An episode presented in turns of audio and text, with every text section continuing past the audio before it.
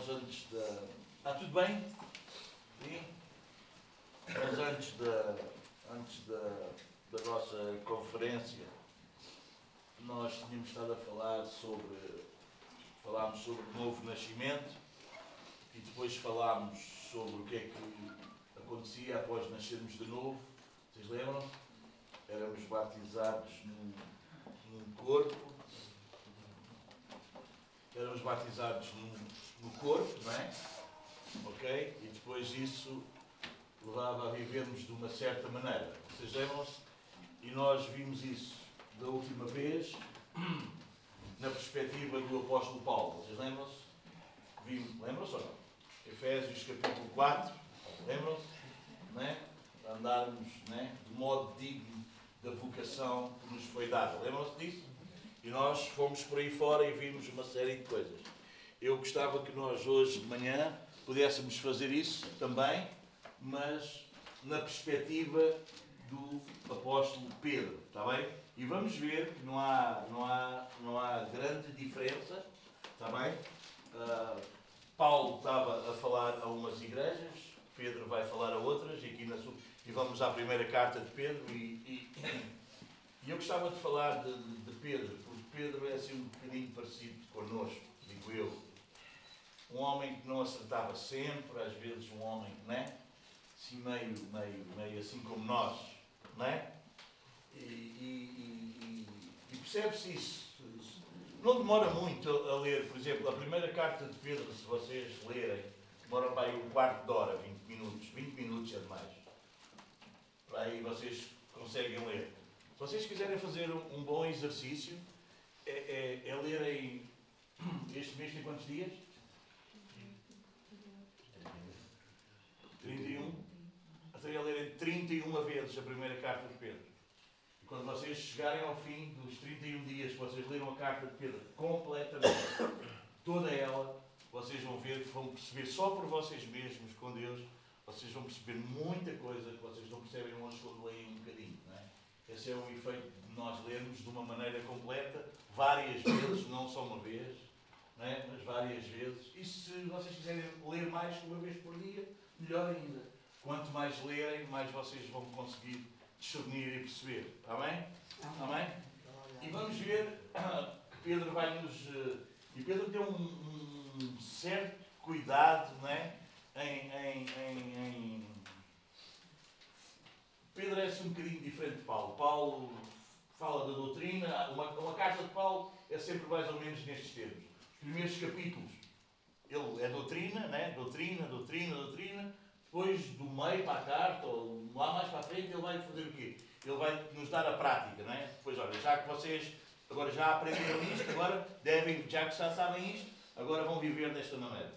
Pedro faz mais ou menos assim, mas ele às vezes vai misturando um bocadinho logo a doutrina com a prática, é um bocadinho, é um bocadinho, é um bocadinho diferente. E aqui estas igrejas da primeira carta de Pedro que, que nós vamos perceber que ele escreveu, e não vou ir aí porque o vi a última vez pregou pregou o capítulo 1, eu só vou pegar ali a partir do versículo 13, e, e depois iríamos ao capítulo 2, mas eh, ele vai escrever às igrejas, e se nós fôssemos ver as igrejas que Pedro está a escrever, são precisamente as igrejas onde Paulo ainda não tinha estado nem tinha ido. Vocês entendem? E ele vai escrever a essas igrejas. Paulo vai, vai, para, vai para sul, creio eu, e, e Pedro, ou, ou, para norte, agora não tenho, não tenho bem preciso. Sei que Paulo vai a umas igrejas e Pedro escreve precisamente às outras. Se nós tivéssemos hoje no mapa de hoje, estas igrejas que o apóstolo Pedro escreveu situam-se ali pela, pela Turquia, mais ou menos. Vocês entendem? Mais ou menos nessa zona. Está bom? E ele escreveu esta, esta carta a uma série de igrejas. Chama-se uma carta católica. Ah, católica da Igreja Católica? Não, uma carta universal. Foi uma carta dirigida a uma igreja só. Foi dirigida a várias igrejas. É universal, é, é católica. Também foi a primeira carta ou o primeiro livro a ser aceito no cânon. É? O primeiro livro a ser aceito no cânon como, como palavra de Deus é a primeira carta de Pedro. Foi o primeiro livro que eles consideraram como da parte, da parte de Deus. houve ali algumas discussões, embora quando nós lêssemos logo no versículo 1 diz Pedro, ah, houve ali algumas discussões se seria mesmo Pedro que escreveu a carta, porque esta carta está escrita no grego de maior qualidade da altura. Primeira, e Pedro sendo pescador, havia ali algumas, né? Havia ali algumas discussões se, se era Pedro ou não, e pronto, e eles, mas uh, está provado que foi Pedro que escreveu, que escreveu a carta. Ok? Então, no capítulo 1, os primeiros versículos, ele vai nos falar acerca de como é que, como é que nós fomos salvos, a obra de Deus, tudo isso o, o preço que Jesus pagou. Até os anjos tentavam atentar para isso, para perceber como é que alguém pecador depois fica alguém tão transformado e tão diferente, ok? Está no versículo. Terminamos com isso no versículo 12, até eles atentam para isso, até os próprios anjos. E depois no versículo 13 do capítulo 1, nós vamos, nós vamos perceber mais uma vez o estilo, o estilo de vida do crente. E é aí que nós, que nós queríamos ir. Está bem? Podemos, podemos ir aí?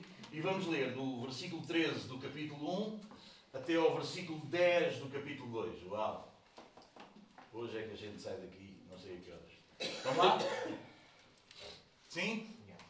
Por isso, por tudo isso que ele já tinha escrito antes e é acerca da nossa salvação e como tudo isso aconteceu. Por isso, cingindo o vosso entendimento, sede sóbrios e esperai inteiramente na graça que vos está sendo trazida na revelação de Jesus Cristo. Como filhos da obediência ou filhos obedientes, não vos amoldeis ou não vos conformeis ou não, não, não tomem um molde ou a forma às paixões que tinhais anteriormente na vossa ignorância. Pelo contrário, Segundo é santo aquele que vos chamou, tornai-vos, é vocês, tornai-vos santos também vós mesmos ao domingo, quando estamos na igreja. Não, em todo o vosso procedimento. Porquê? Porque está escrito. Porque as Escrituras nos dizem. E nós que somos crentes, filhos de Deus, a Escritura é uma autoridade para nós. Amém? Amém? Amém? Aqui Paulo não tinha o Novo Testamento. Paulo foi buscar esta palavra aonde? A Levítico, não é? E ele diz, porque está escrito, sede santos, porque eu sou santo. Ah, é, talvez Deus é assim um bocado esquisito, não é? Talvez é ser santo, não é? Exigente não é? Diga uma coisa, quando pensamos em santidade, é como nós pensamos em férias ou é mais quando nós pensamos que vamos ao dentista? Quando vocês pensam em santidade, ser santo, santidade, qual é o processo que se passa aí na vossa cabeça? Digam-me lá. É, é como a gente pensa. Olha, está a chegar as férias, vamos de férias. Uau, a gente sonha com aquilo. É isso quando vocês pensam em santidade? Ou é mais. Uh, quando a gente vai ao dentista. Uh, se pudesse, não. Hã? Como é que é? Eu estou a fazer uma pergunta séria a vocês. Como é que é isso convosco? Digam-me lá. É, pensamos como se fosse férias, uma coisa boa, uma coisa fixe. Pensamos isso quando pensamos em santidade, em, ser, em sermos santos. O que é que passa aí na vossa cabeça? O que é que passa na tua cabeça quando tu pensas, quando Deus diz, sede santo porque eu sou santo, o que é que passa na tua cabeça? Uau, fixe, que bom. Hã? Eu vou ser santo, eu tenho que ser santo e vou viver dessa maneira. Uau, eu, hã? É como a gente dizer, olha, este ano nós vamos para as Maldivas, em junho. A gente não pensa noutra coisa a não ser. Hã? É assim que acontece ou é mais tipo cadeira dentista? Hum? Como é que é? Isso revela muito do que é que nós somos de verdade. Isso revela muito do que é que nós somos de verdade. Se santidade ainda nos assusta, ainda é uma coisa que nos mete medo, ainda, é ainda não é uma coisa que nós ansiamos, pensamos, a nossa cabeça está sempre aí, nós acordamos e dizemos que quer ser santo hoje. Se não é isso que passa pela nossa cabeça, precisamos parar um pouco para ver realmente o que é que nós somos. Precisamos parar um pouco. Precisamos ser sérios com isto, irmãos. Porque as Escrituras dizem-nos: sede santo, sede santos, porque eu sou santo. E se nós somos nascidos de novo, se nós somos nascidos de Deus, se nós somos nascidos e gerados de novo pelo Espírito de Deus, é normal que em nós haja o mesmo desejo que há em Deus. Isto é um bom teste para nós. Vocês entendem? E quando eu estou a falar de teste, nunca entendam teste como vocês serem reprovados. É assim, e quando eu estou a perguntar isto, é sério para a tua vida, para tu analisares, para tu perceberes se é isso mesmo. Se não é, hoje pode mudar. Alguém está a entender? Se não é assim que está a acontecer, hoje Deus quer mudar isso. É por isso que Deus está a falar contigo. Amém? Amém? Amém? Porquê? Porque será que Deus quererá que nós sejamos santos? Porquê? Será que Ele é esquisito? Será que Ele é exigente? Será que Ele... Por que será? O que é que é esta coisa? Para já, ser santo não é como a Igreja Católica. Vocês entendem? Posto num pedestal, ser uma elite na igreja, não. Ser santo é para todos nós. Todos nós. Todos nós que somos igreja, para sermos santos. O que é que é isso ser santo? Ser separado, ser só de Deus. Mas não só isso, ser separado, ser só de Deus. Também tem algo, também tem alguma coisa de moral nisso. Vocês entendem? Também tem, tem de vivermos longe do pecado. Não vivermos mais para nós mesmos, para as nossas paixões. Como dizia aqui, nós iremos ver isso mais ao pormenor. Amém? Mas a pergunta agora, e nós já iremos explorar isso, mas a pergunta agora que eu queria fazer era: porquê é que Deus quer isso? Porquê é que Deus quer isso? Primeira resposta nós encontramos nisto que lemos, não encontramos? O que é que diz lá? Ser santos porque? Porque Ele é.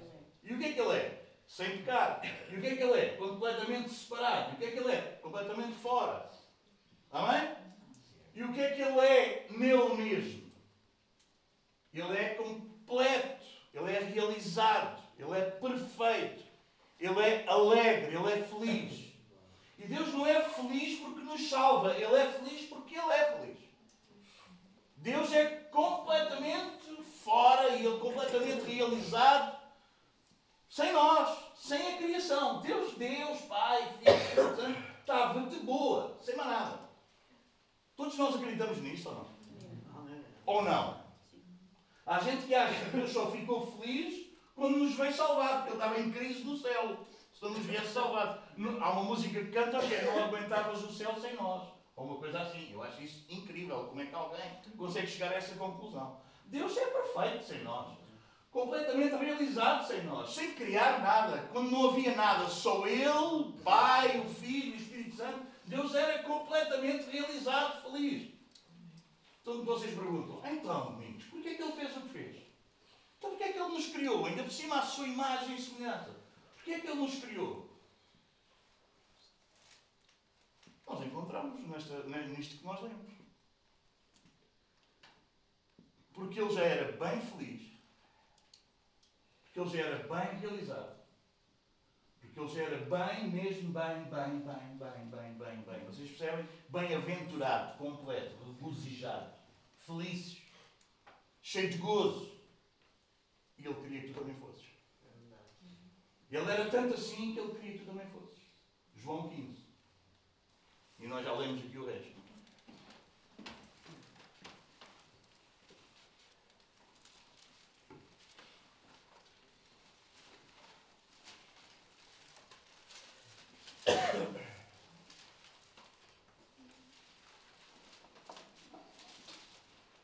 Estás aí em João 15?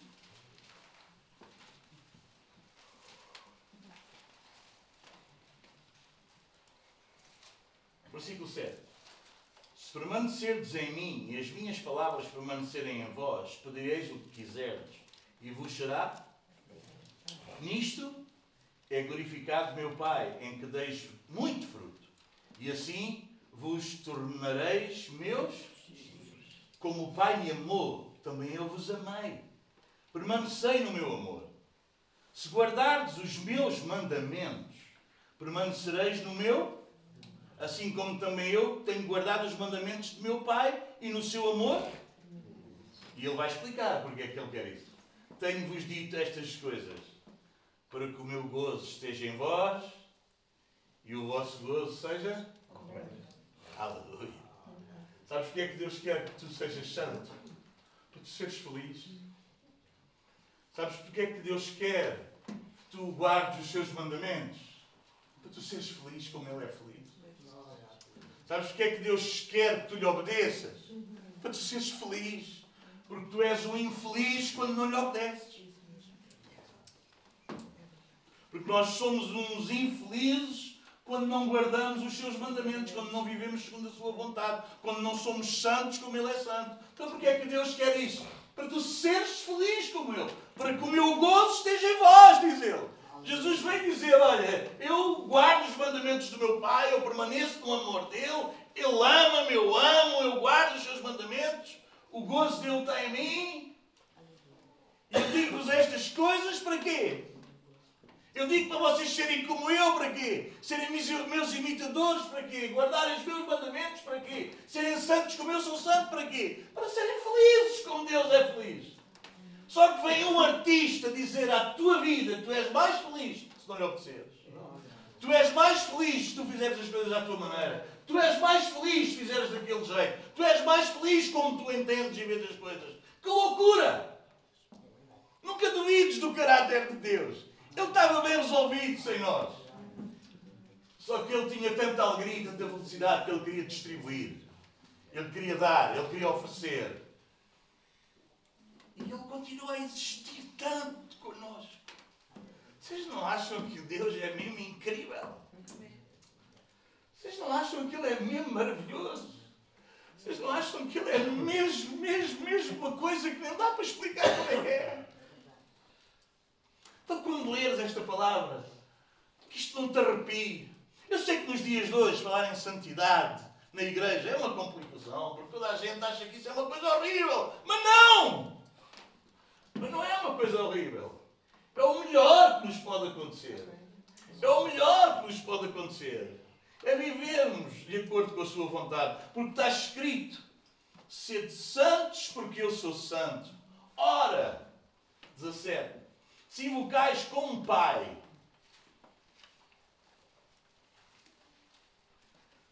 Chamas-lhe Pai? Bem, eu vou ler, meu, meu Deus. Ora, se invocais como Pai aquele que sem acepção de pessoas, não interessa se tocas viola, se és pastor, se cantas ou se vares a sala, qualquer pessoa. Ele não faz acessão de pessoas. Amém? Ora, se invocas como pai, chamas de pai, aquele que tu sabes que ele não tem filhos prediletos, sem acessão de pessoas, julga segundo as obras de cada um. Se tu sabes isso, então faz favor de ver se arrepias caminho. Portai-vos com temor durante o tempo da vossa peregrinação. Não, não, é, não é andares com medo dele. É não quereres entristecê-lo. E lembra-te, é uma peregrinação. Tu não és de cá.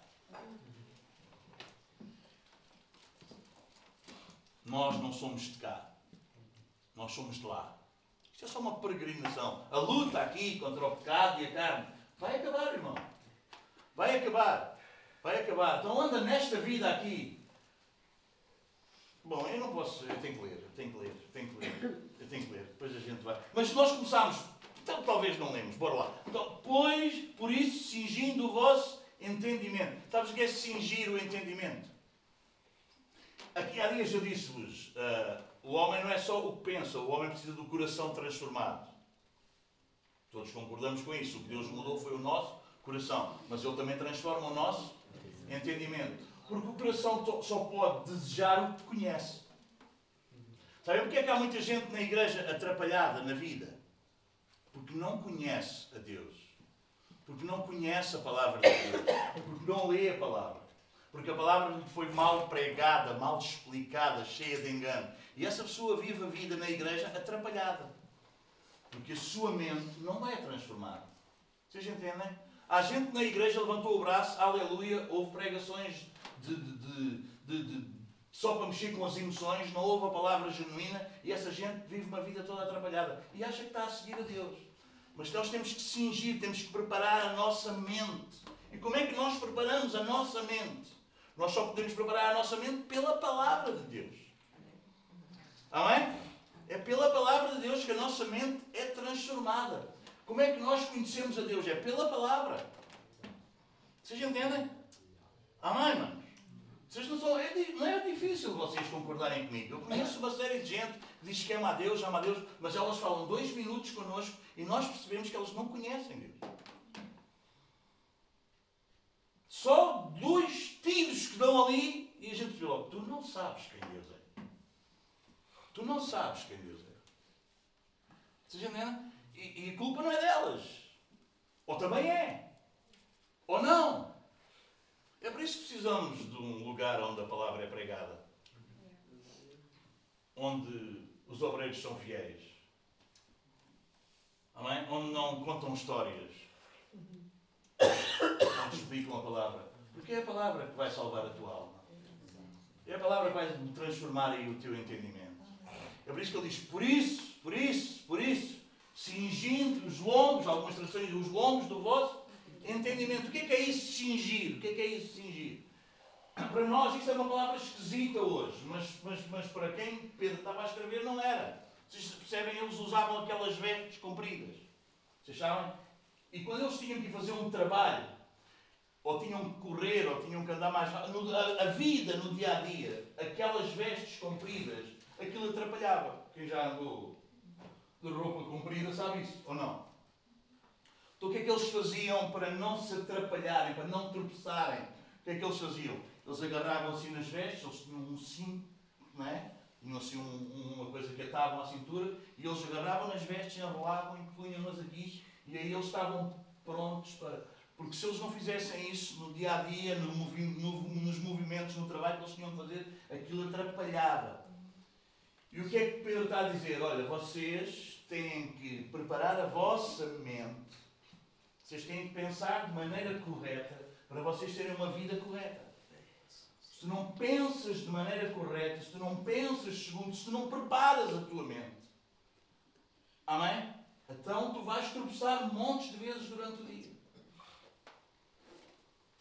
Não é? A tua mente vai por aqui, por ali, por ali, por acolá, por. E há gente que está na igreja há anos e a mente deles não está transformada pela palavra. Alguns porque não, onde estão não ouvem palavra, outros que estão, ouvem palavra, mas é como se não ouvissem, porque eles estão a pensar, porque a mente deles está sempre a pensar, não sei o quê. E tu tens que preparar a tua mente tens que preparar a tua mente. Porque senão tu vais tropeçar. Muitas vezes. Tu vais viver uma vida medíocre e atrapalhada. Completamente. Completamente. Completamente. Uma vida completamente atrapalhada. Uma coisa incrível. Porque tu não preparas a tua mente.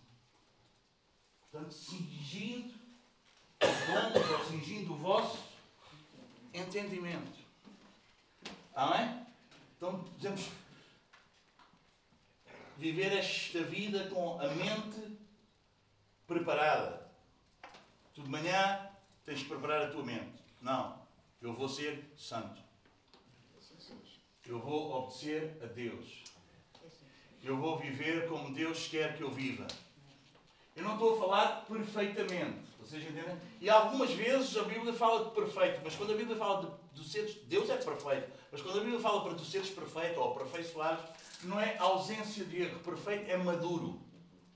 É alguém maduro, capaz, apto para. Vocês entendem? Amém? E tu precisas ser um crente maduro, não uma criança. Não um bebê sempre. Há gente que tem 18 anos de igreja, 13 anos de igreja, 15 anos de igreja, e é um bebê. nunca mais amadurece. Sempre na mesma, sempre a mesma conversa. Vais falar sempre. A conversa deste ano foi a conversa do ano passado e queres pasmar a conversa do ano passado. Foi a mesma conversa de há 15 anos atrás. É igual. Sempre a mesma coisa.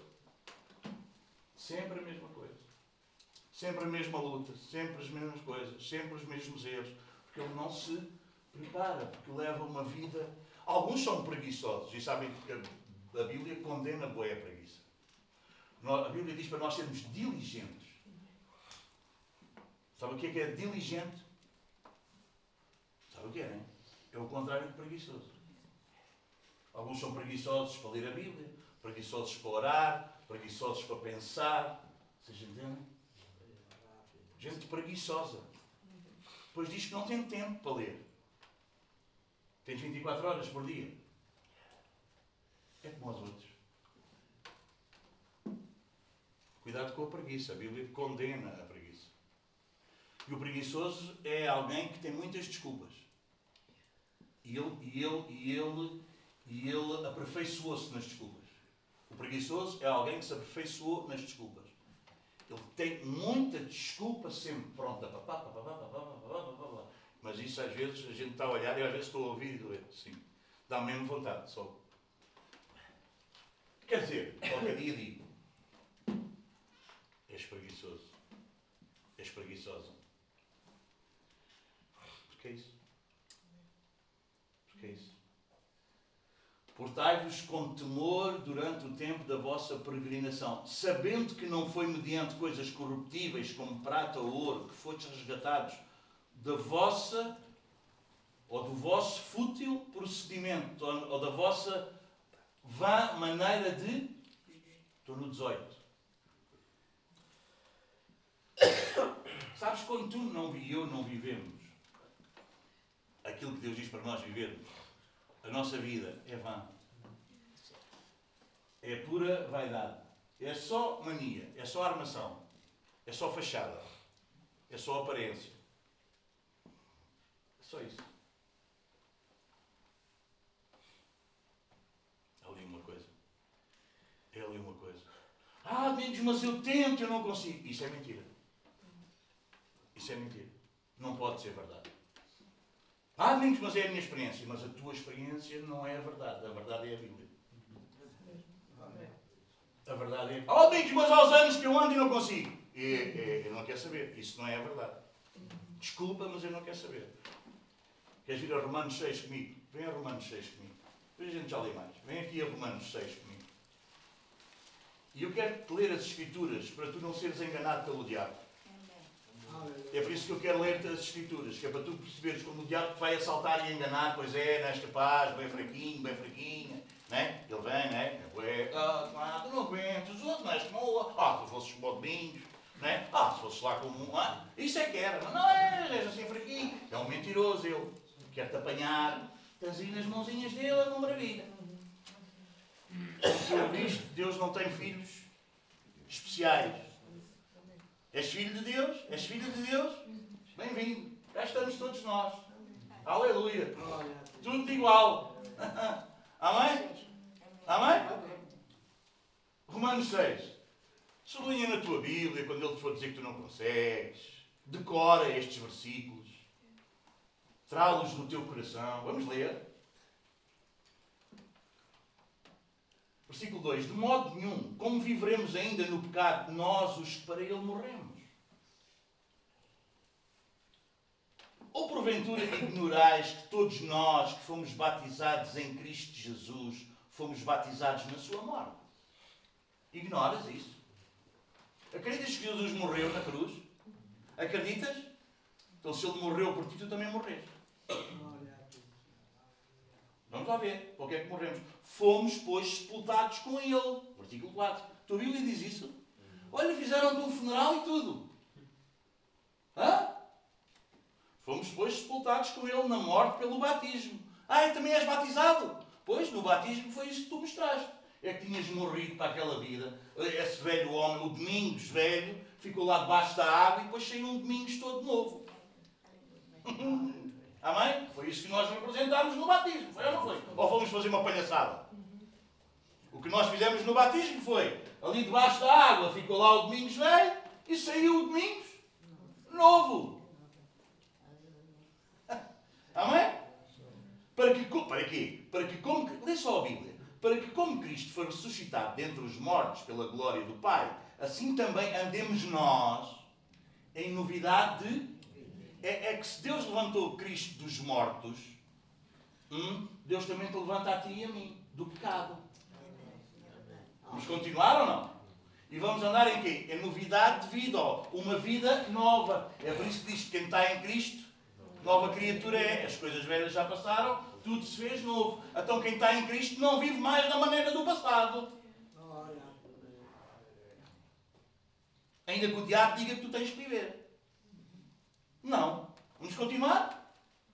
Versículo 5. Porque se fomos unidos com Ele na semelhança da sua morte, certamente. A tua Bíblia diz certamente também.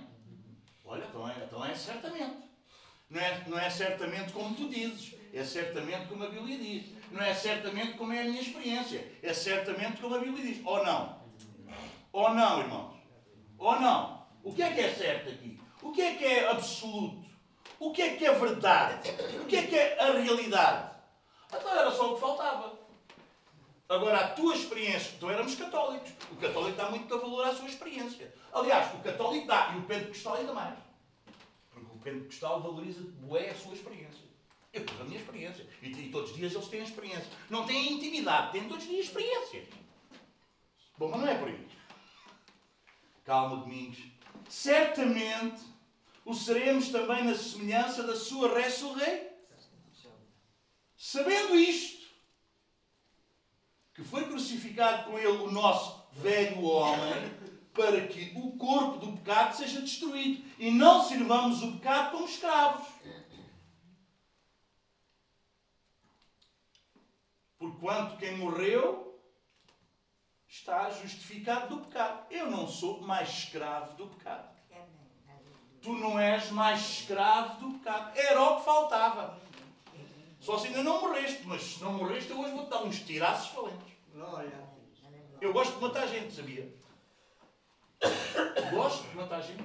Eu gosto mesmo de matar pessoal. Gosto mesmo. Ai, agora que eu ouvi isto, é pá. Qual é a pistola que ele tem ali? Eu não tenho a pistola. Eu tenho a espada.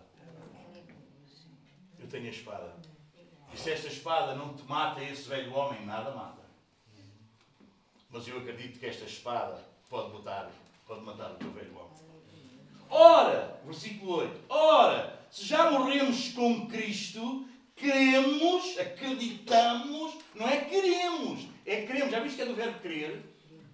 Então acreditamos que também com Ele viveremos. Sabedores de que, havendo Cristo ressuscitado dentre os mortos, já não morre. A morte já não tem domínio sobre ele. Pois, quanto a ter morrido de uma vez para sempre, morreu para o pecado. Mas quanto a viver, vive para Deus. Assim também vós. Olha, ah, também é, olha, também é connosco assim. Assim também vós. Assim também como aconteceu com Cristo. Amém. É que crer em Cristo, vocês percebem? Celebrar a ceia, não, isto, isto não é um ritual, irmãos. Vocês percebem? Isto é uma realidade que aconteceu. E não aconteceu só há dois mil anos atrás. Aconteceu na nossa vida. Nós somos uma testemunha da ressurreição de Jesus. Nós, quando nós morremos para o pecado e nós vivemos para Deus, nós somos testemunhos da ressurreição de Jesus. Quando a Bíblia fala que os apóstolos testemunhavam da ressurreição de Jesus, não era só o que eles pregavam, era o que eles eram, o que eles viviam. E nós somos testemunhos da ressurreição de Jesus. Jesus morreu para o pecado e ressuscitou para viver para Deus. E nós também. Aleluia! Olha aqui, tão lindo. Assim também vós considerai-vos mortos para o pecado, mas vivos para Deus em Cristo Jesus. É por isso que nós não somos o não faças isto, não faças aquilo. Não. Nós somos aqueles que queremos agradar a Deus. Nós não seguimos regras, nós seguimos a Cristo Jesus. Nós não seguimos regras, nós amamos a Deus. Nós fomos amados e agora nós o amamos. Nós não seguimos regras, nós não perguntamos agora, então, mas não dá para fazer isto? Não. Nós dizemos, Senhor, mostra-me o que é que tu queres que eu faça. Porque eu não quero saber das minhas paixões nem dos meus desejos. Eu quero saber é de ti. Tu mudaste o meu coração. Aleluia. Amém? Não reino 12. Não reino, portanto, o pecado em vosso corpo mortal, de maneira que obedeçais às suas paixões. É, o pecado tem paixões. Tem. Sabes disso, não sabes? Eu também sei. Mas a gente não tem que se render às paixões. A gente sabe o que é uma paixão, não sabe? A gente não aguenta. Não é? A gente só aguenta se ela disser que não. Sofre muito, chora. Alguém já esteve aqui apaixonado e levou com um nega? Não aguento, vou morrer. Alguém já esteve a morrer de amores? Parece que não aguenta, não é? Aguenta. O pecado também é assim. O pecado também parece que não aguentas. Que é paixão. E há gente que vive iludido pensando que vai morrer se não pecar. O pessoal que tem vícios, por exemplo, acha que vai morrer se não, se não, se não alimentar o vício. Acha que morre. É mentira, é só uma paixão. É só uma paixão. É uma paixão.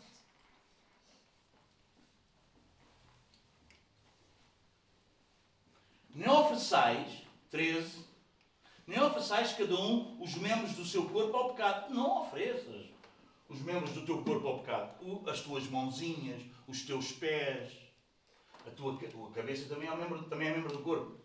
É, não ofereças a cabeça ao pecado. Pensar aí, como é que. E depois a desculpa, como é que eu dou, como é que eu invento, qual é a história. Não, não dês, não, não, não dês a cabeça para o pecado, não dês a boca, maldicência, falar coisas que não vale a pena, ou seja, não dês a boca também para o pecado, não dês. Não apresentes os teus membros. As tuas perninhas levam-te para onde? Não dês as perninhas para o pecado. Não é? As tuas perninhas levam-te para fazer a vontade de Deus. Boa. Não levam. Então corta as pernas. Fica sem pernas. Pá. É? Alguém está a entender o que eu estou a dizer? Percebam isto do corta. Foi uma invenção minha. Se o teu olho faz ficar, arranca. Se a tua mão faz ficar, arranca. Não sou eu que a inventar. Está bem? Está bem? Nem ofereçais cada um os membros do seu corpo ao pecado como instrumentos de iniquidade. Mas o que é que fazemos? Ficamos quietos, no meu cantinho, não me digam nada. É isso? Deixem-me estar. Hoje não. Hoje não! Vocês conhecem gente assim? Hoje não. Hoje é o meu canto. Ninguém me diga nada.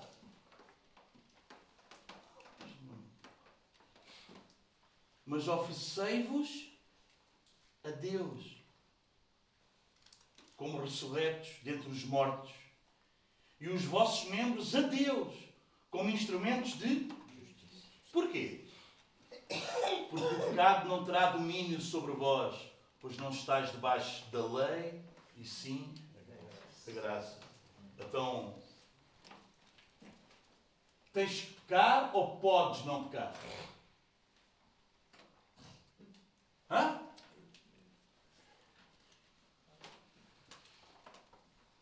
Lava a tua mente. Lava a tua mente com a palavra. Toma um banho hoje. Tomou um banho. Mas não tomamos um banho à adolescente, à criança. Vocês sabem como é que é a criança, não é? Vocês sabem como é que é a criança? Sabem um banho de criança. Eu lembro sempre do banho de criança quando eu tomava banho. Eu tomava banho de criança, depois a minha mãe dava-me um banho ao homem. Sabe bem que é o banho de criança, não sabe? Já está, mãe! Eu, às vezes a maior parte era assim. Passava ali a correr e já foi. Não é? Agora um banho a sério é um banho a sério meio lá, oh, aquilo era um banho, mas um banho. E Deus quer te dar um banho hoje. Um banho a sério. Um banho a sério. Porque Ele quer que tu sejas, deixes de ser uma criança. Outra coisa que se passa com a criança, sabes qual é? Em relação a isto da mente, sabes qual é? É que a criança tem uma grande dificuldade em se concentrar. Diz lá aí uma criança para estar, olha, agora estás a fazer isto. Ela está ali dois minutos e a gente quer a criança. Não, tens que parar. Parar. Hebreus fala-nos muito disso. Sabe o que é que Hebreus diz? Com os olhos fixos em Jesus. Fixando os nossos olhos. Sabes o que é que está fixo? Não. Concentração. Foco. Qual é o teu foco? Tu não consegues focar em nada, o que é que tu queres fazer da vida? Foca-te em Cristo. Foca-te em. Sabe porque é que ele está a dizer? Sede sóbrios. Seja, ser sóbrio. Ser sóbrio. É não estar com as nossas faculdades de concentração. Por exemplo, a bebida alcoólica. Tira os nossos níveis de concentração. E há gente, há gente que tem dificuldade em concentrar. Há gente que não se quer concentrar. Há gente que a gente está no tempo de louvor, a gente estamos na hora e está sempre a olhar para o outro, se o outro está a orar, o outro está a cantar, não se concentra nada, ele se pode concentrar nele. Porque se concentrar nele, Deus parte aquilo tudo. E a pessoa não quer estar focada em Cristo. Só quer estar focada no. E depois desculpa isso, está preocupado, quer ver como é que o outro faz, quer ajudar o outro. Não, não, não, não, não, não, não. Foca-te em Cristo. Sede sóbrios. Vocês percebem? A gente parece que anda anestesiada com o mal dos outros. Anda sempre a sofrer com o mal dos outros para ver se não sofre com o dele. Vocês entendem? Então, se houver um mal pior, melhor. O meu, olha. Vocês entendem? E vai sendo enganado assim a vidinha toda. É ou não é? É este, está pior que eu, a outra ainda está pior que eu, e, e não, e não olha. Não, não, foca-te, foca-te. Não te compares com o outro, compara-te com Cristo. Amém? A obra que Deus está a fazer na tua e na minha vida não é para fazer igual a Júlio. Sabe é fazer quem? A mim e o Júlio igual a Cristo. Então onde é que eu tenho, para onde é que eu tenho que estar a olhar? Qual é o meu foco? Qual é o meu foco? É que se nós nos comparamos uns aos outros e depois nós que temos bué manias, a gente se acha sempre mais espirituais que o outro do lado. Aliás, quem se acha muito espiritual diz logo que ainda não percebeu nada de Deus. É ou não é?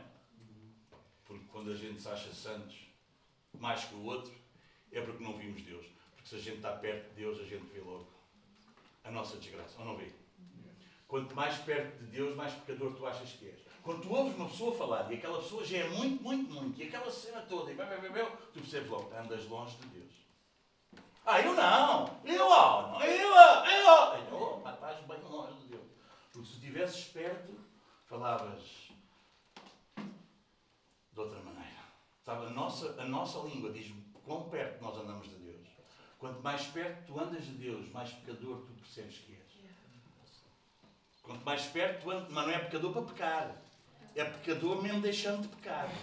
Mesmo pecando cada vez menos, não é? Ah, eu sei que sou um pecador, eu peco todos os dias, ai. Não é isso que eu estou a falar. Estou a falar é tu viveres numa luta, porque tu sonhas com santidade, sonhas acordado. Quando eu digo o que é que vocês sonham, não é a dormir. Porque a dormir a gente sonha muita coisa. E se comeres feijoada, então tens pesadelos. E depois vais à profeta para dizer o que é que tu sonhaste. Isso é loucuras. Vocês entendem? Eu estou a dizer o que é que tu sonhas acordado. E quando tu sonhas acordado em ser santo, então tu vives cada vez mais perto de Deus e tu cada vez percebes mais a condição. Ou não? Os irmãos aqui vêm bem. Temos uma boa luz aqui. Não. Claro que não. Se nós tivéssemos uma boa luz, a gente iria ver os micróbios que a gente tem aqui nas mãos. Vocês percebem? A gente ficava, ah, temos que ir pôr álcool nas mãos. Vocês entendem? Quanto mais perto de Deus tu estás, mais tu vês a tua condição. Então, quanto mais perto de Deus tu. Não há ninguém que ande perto de Deus que seja orgulhoso, soberbo, que se ache. Quem anda perto de Deus é humilde, convicto daquilo que é em Cristo. Amém. Amém. Amém. Fala lá aí com alguém que não conhece o Evangelho. Vais falar de pecado. Pecador, eu não matei ninguém. Tenho noção nenhuma de nada. E sabes que há gente na igreja que também anda longe de Deus? Pedro sabia disso. Por isso que Pedro diz ser sóbrios. Pedro também sabia disso. Pedro também sabia disso. Pedro também se afastou, também negou. Hum? Amém? Mas o Senhor não, não desistiu dele, não? Vamos lá, Pedro. Vamos lá, Pedro. É por isso que eu tenho esta mensagem para nós hoje. É porque mesmo que nós possamos, Ele pode nos restaurar, como fez com Pedro. É ou não? Até Pedro, vocês ah, mas é, oh, oh, irmão mas sim, mas isso foi antes. antes, mas depois do Pentecostes, Pedro ficou ali, uau, uau pregou aquela. Sim, e nunca mais o Pedro se meteu assim em caminhos apertados? Ou meteu? Se fores lá a Gálatas 2, tu vais perceber que houve um dia que, que Paulo teve que chamar a atenção, diz que teve que tratar com ele cara a cara. Porque ele contava com os judeus era como os judeus e estava com os gentios era como os gentios, não é? É um bocadinho de fraqueza ainda. Não é? E Paulo teve que tratar com ele cara a cara e teve que lhe dizer: Ó oh, Pedro, como é que é, amigo? Quando estás com os judeus da circuncisão, és. E agora és outra coisa, então tens duas caras, como é que é? Quando, quando, quando chegaram os que vinham da parte de Tiago, não é? chegaram de Jerusalém e ele queria ser. Vocês entendem? Então ninguém aqui, não estamos a falar de nunca falhar. E, e ele vai nos escrever estas cartas e vai -nos, ele vai nos ajudar nisso. Sabes, quando tu e eu falhamos, não é para ficarmos falhados e caídos. É para tu ouvires a palavra e a palavra te erguer, tu seres perdoado, restaurado e amanhã ajudas outros. Amém? E amanhã ajudas outros. Mas tu não consegues curar outros se não fores curado. Senão isto é uma palhaçada. O que é que vais dizer aos outros? Jesus salva e eu vivo como um pecador, isso é uma palhaçada. Isso qualquer um religioso faz. Amém? Alguém está a entender? Vamos continuar a ler. Eu já misturei tudo. Ainda misturo mais com o Pedro. O Pedro prega e pratica e não sei quê, e eu estou aqui todo. Vamos lá? Ai, sabendo que não foi mediante coisas corruptíveis como prata ou ouro que fostes resgatados, fomos resgatados. Vocês sabem uma pessoa que é resgatada, como é que é? Como é que é resgatada? Vocês veem às vezes quando aparecem na televisão, aqueles miúdos caem naqueles buracos, naquelas minas, naquela. Hein? Olha, estão a resgatar, e lá as câmaras, hein? estão a resgatar. A pessoa sai de lá, ela? Não. O que é que ela precisa? É, é, é como aconteceu connosco. É como aconteceu connosco. É. É isso. Do vosso fútil procedimento que vossos pais vos legaram. É. É ou não é? Os, os nossos antepassados viviam dessa maneira assim. Uma balda. Uma vaidade. Mas pelo precioso sangue, como de cordeiro sem defeito e sem mácula, o sangue de Cristo, conhecido com efeito antes da fundação do mundo, porém manifesto no fim dos tempos por amor de vós. Por meio dele tendes fé em Deus, o qual ressuscitou dentre os mortos e lhe deu glória, de sorte que a vossa fé e esperança estejam em Deus. Olha, não é fé na fé. Está bem? Não é fé na fé. Não é fé na minha fé. É fé em. Ah, eu também tenho a minha fé. Não. Não é fé na fé. É fé em Deus. Fé em Deus, fé na obra de Deus. Ah, fé na cruz do Calvário. Naquilo que aconteceu lá. É nisso que nós temos fé. Fé em Cristo Jesus, na sua obra, em quem Ele é. Amém? 22. Tendo purificado a vossa vida ou a vossa alma pela vossa obediência a. Como é que nós nos purificamos? Como é que a nossa vida, a nossa alma é purificada? Como é que a nossa vida é purificada? Hã? Como? Com a verdade, mas como? Como? Como? Isso! Não é só com a verdade. Não é só ouvir a verdade, tu és purificado. É que a gente acha que por ouvir a verdade é purificado. Não, tu não és purificado por ouvir a verdade. Tu és purificado por obedeceres à verdade. Porque o diabo também ouve a pregação como tu ouves e nunca é purificado. E jamais será puro. Tendo em vista o quê? Meu Deus. O amor fraternal não fingido. Oi, irmão, gosto tanto de ti. Gosto de nada. Gosto. Oi, irmão, eu gosto tanto de ti. De si. Oi, irmão, eu gosto tanto de si. Gosto de nada. Sei que não gostas. Amo tanto. Ah, mas o quê? Sabem que há gente tem um amor fingido na igreja?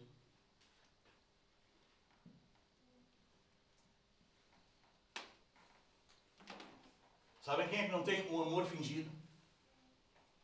Quem é obediente. Quem é obediente à verdade é que não tem um amor fingido. Sou eu que estou a dizer que está aqui, sou só a dizer o que está aqui. Tendo em vista o quê? Né? Tendo purificado a vossa alma ou a vossa vida pela vossa obediência à verdade, tendo em vista o amor fra não fingido.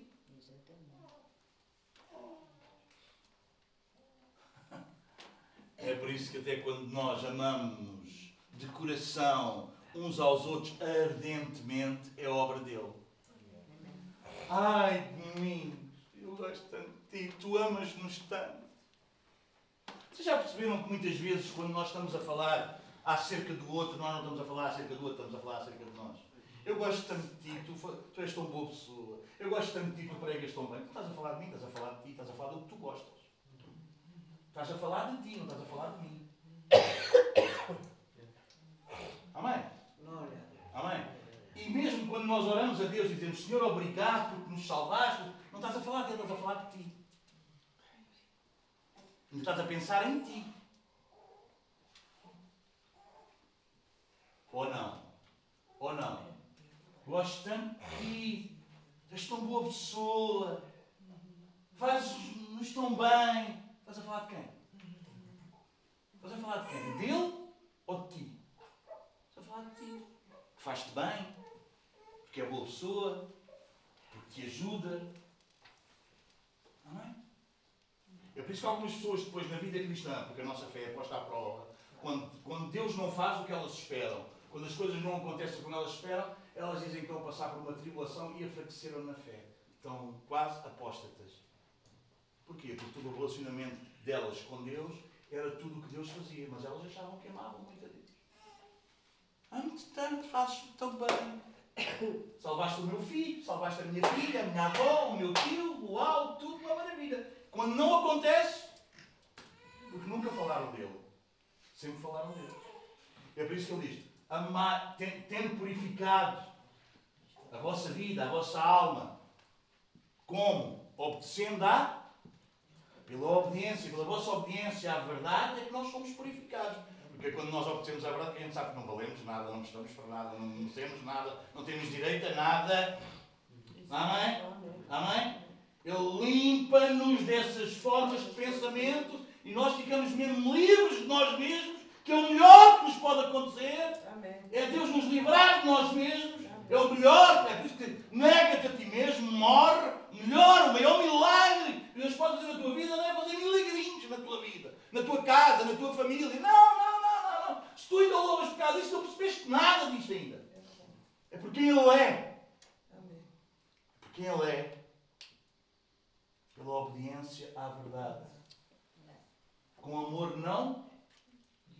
Pois é, porque isso a maior parte das vezes é uma armação nossa. É só uma fantochada. Porque no dia que ele não fizer o que nós gostávamos que ele fizesse, a gente fica ali com um cara feio. Tenho uma prima minha que andava na igreja.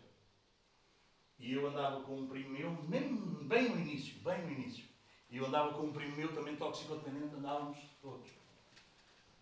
O meu primo acabou por falecer no hospital com sida, ele apanhou uma, uma, uma gripe, não aguentou e ele acabou. A minha prima deixou de vir à igreja. Mas quem a ouvia na igreja, ela amava a Deus uau. Mas sabem, depois ficou chateada com ele porque Deus salvou-me a mim e não salvou o filho.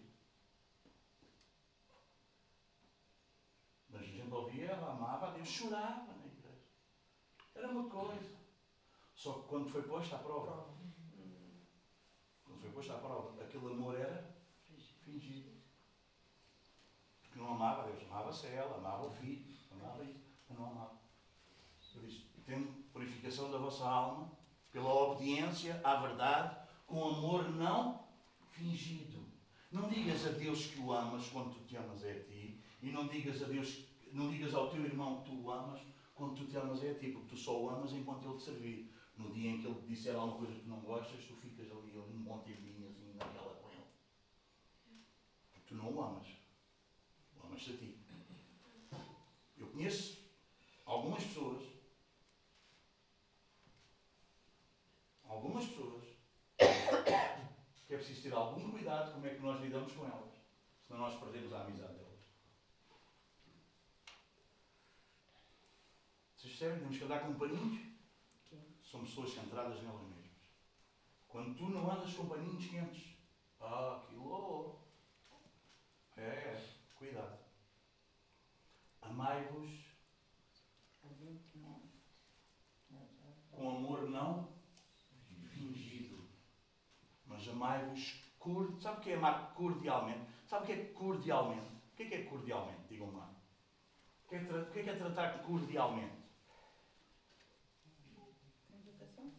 Com educação, considerar o outro de mais importância, acima de nós. Ok? Amém? Estarmos numa atitude de servir o outro e não nos servirmos do outro. Isto é muito importante. Isso é muito importante.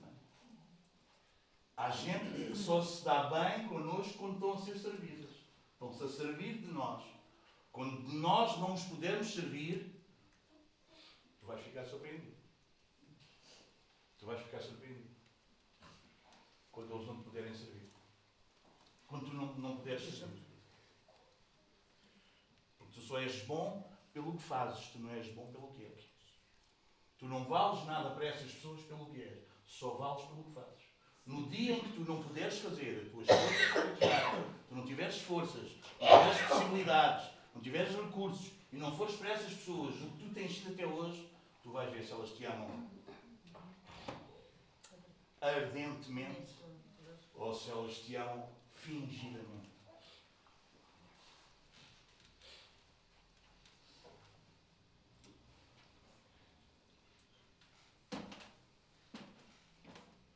Como é que nós podemos amar de verdade uns aos outros? Quando nós somos purificados pela obediência à verdade, irmão. Pois fostes, mas amai-vos de coração uns aos outros ardentemente, extravagantemente. Amém? Que dê nas vistas. Sabes que é ardentemente? É que dê nas vistas que tu amas o outro. Ah, ele já sabe que eu amo, não preciso dizer nada. Não, diz que o amas. Diz eu amo-te. Eu amo-te. Eu amo-te. E não te amo porque tu me dás ou porque tu me fazes. Amo-te por quem tu és. Amo-te. Amo-te. Amo-te sem esperar nada em troca. Amo-te. Amo-te. Tu a dizer aos teus irmãos, se isso for de verdade, irmão, eu amo. Eu amo muito. Não é porque vocês não me dão dores de cabeça, não é porque você nunca falhou. Não, eu amo. Eu amo porque tu és meu irmão. Eu amo porque Jesus deu a vida por ti. Eu amo porque Deus te ama. E esse Espírito de Deus que está em Deus e que é de Deus e que te ama, é o mesmo Espírito que está em mim que me leva a amar-te. E é por isso que eu te amo ardentemente. Aleluia. Pois fostes regenerado, não de semente corruptível. Claro. Não é? O nosso amor não se corrompe com uma coisinha. Não acaba ao final do dia. Amém, mães? Mas incorruptível, mediante a palavra de Deus, a qual vive e é permanente. Pois toda a carne é. Tu sabes que é toda a carne? Tu e eu sem Deus. Toda a carne é como a erva. Toda a sua glória é como a flor da erva. Seca-se a erva e cai a sua flor. Ah, não. Toda a gente é assim. De manhã é uma maravilha, à tarde, ou alguns ao contrário, acordam mal dispostos, à noite é que vêm bem dispostos. Outros é, não é? é depende. Isso é, o homem é assim, mas isso é, isso é o homem, isso é a carne. Agora, a palavra do Senhor, porém, permanece eternamente. Ora, esta é a palavra que vos foi pregada ou evangelizada. Então chegamos ao capítulo 2. Meu Deus. Como é que. Eu só a ler leva este tempo, como é que a gente vai fazer as coisas? Despejando-vos ou deixando, portanto, despejando-vos de toda, portanto, de toda a maldade.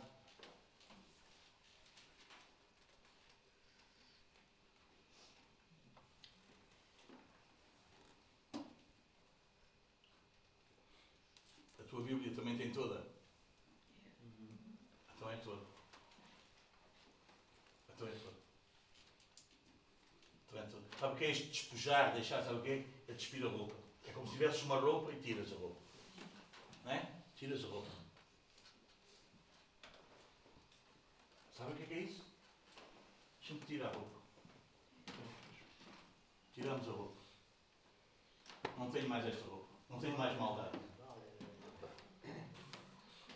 Não há mais maldade. Não há mais maldade. Você despe, despe, tira isso. Despe, tira isso. Há mais maldade.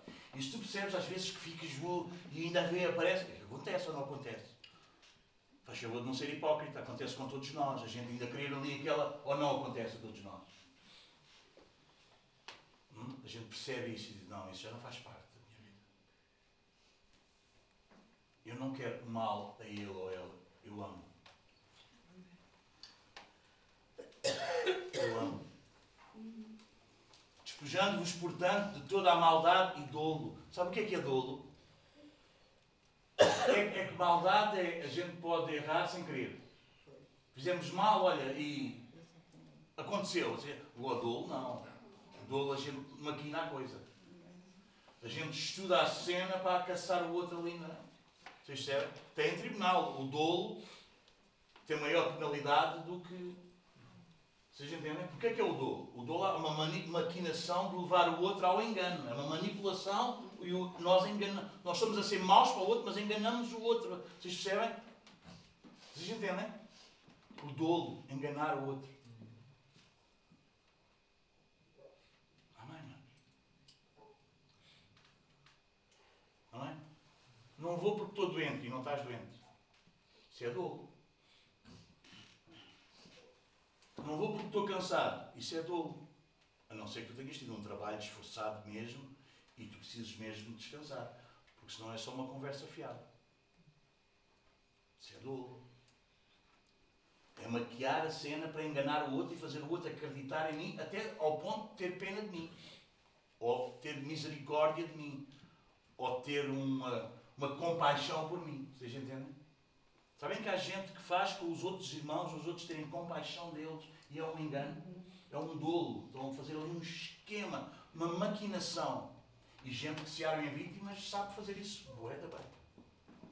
Para alcançar o objetivo que tem. Geralmente alguém que se acha uma vítima é, é especialista em dolo, em enganar o outro. Abandonemos tudo isso. Abandonemos tudo isso. Tira isso. Hipocrisias. Hipocrisias invejas de toda a sorte, maldicência. Eu nunca ouvi ninguém orar assim, Senhor, perdoa a minha maldicência. Tu costumas ouvir isso na igreja? Costumas? É porque não falas mal de ninguém. Ou é porque nós nos vamos habituando com estas coisas e já nos habituamos de tal maneira que achamos que nem isso não é pecado, não tem problema. Mas não é porque nós nos habituamos que é. Amém, mãe? Amém? Temos que deixar isso. Deixar isso. Deixar isso. Abandona isso. Larga isso. Não tenhas isso na tua vida. Diz ao Senhor, Senhor, sai isso da minha vida. Senhor, tira isso da minha vida. Não fales mal de ninguém. Não fales mal de ninguém. Diz que o homem que não tropeça com a boca é perfeito. O que é que quer dizer? É maduro. Aprende a controlar a boca, a língua. Não fales mal de ninguém. Deus nos ajude, irmãos. Temos que tirar isso da nossa vida. Temos que tirar isso da nossa vida. Precisamos tirar isso da nossa vida. Vocês percebem como é que se a gente, se nós nos vamos aproximando mais de Deus, nós vamos percebendo uma série de coisas que afinal ainda precisamos que Ele vá tratando em nós. Amém? Isto, isto não é para nos deixar caídos. Isto é para nos levantar como deve ser. Isto é para nos segurar. Sabe porquê Pedro está a escrever isto? Ele passou por isto. Queres que eu vá aos Evangelhos contar-te a história de Pedro e tu vês que Pedro se encaixa aqui em qualquer uma destas coisas? Mas ele foi trabalhado por Deus, ele foi curado. Por isso eu tenho esperança também Deus me pode curar a mim e a ti. É por isso que eu estou a pregar esta palavra hoje de manhã. É por isso que Pedro a escreveu. Amém. Olha ele quando ficou lá ao pé do, da, da, fogueira, não foi? Ah, então também pertence a Jesus. Quem? Eu? Oh, até praguejou, até falou mal dele. E ele diz: hum, Deixa isso tudo. É que eu estava a seguir Jesus de longe e agora estou a segui-lo de perto. É que seguir Jesus de longe dá isto tudo. Dá, dá isto tudo. Mas também dá muita fraqueza. Também dá muita vergonha para o reino. E Deus quer tratar connosco. Ele diz-nos: troca isso por, algo, por outra coisa. Olha o versículo 2. Desejai ardente.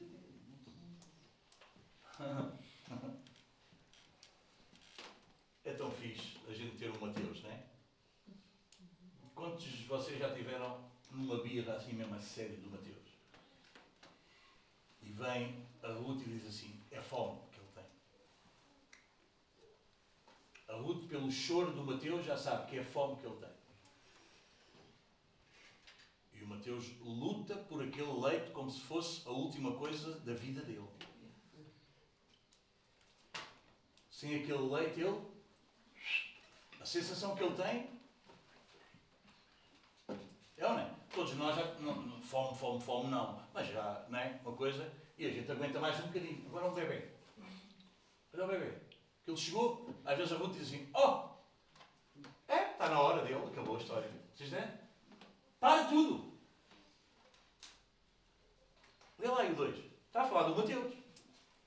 Desejai ardentemente, como crianças recém-nascidas, o, o genuíno leite. Tu desejas assim a palavra todos os dias da tua vida, com a regularidade do Mateus? Quantas em quantas horas? Às vezes duas. Gata Mateus. É assim, não, não, não é assim que tu és obrigado a ler a Bíblia. É se tu desejas ardentemente.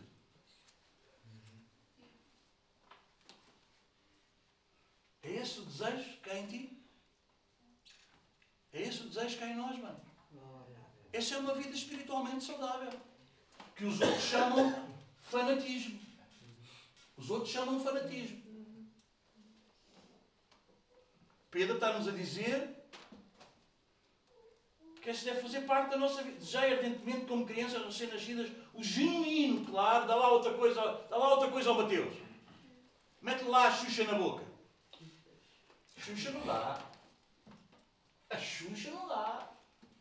É o leitinho.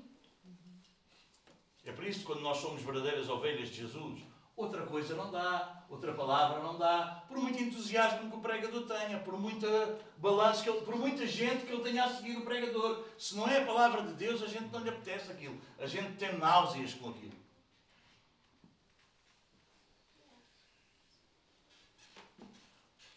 para que, tem um propósito sempre, lá vai ele pôr em prática, para que por ele vos seja dado crescimento para a salvação.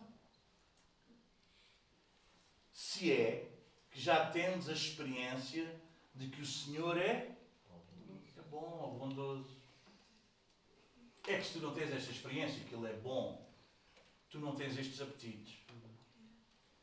Tu dizes que é um fardo, uma canseira, tu, a Bíblia, se pegas na Bíblia, metes lá, fica, sabes como é que é a Bíblia? Chega de mim, fica lá no móvel. Tu vês o Facebook, tu vês o Instagram, tu vês a televisão, tu falas no trabalho, tu falas da novela, tu falas. Falas tudo, a Bíblia, ali. Não há apetite nenhum. Não há desejo nenhum.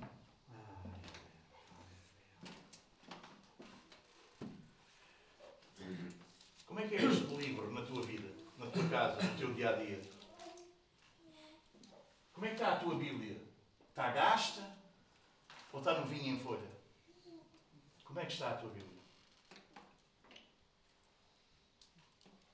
Não é? Não é? É, é por ela que tu cresces.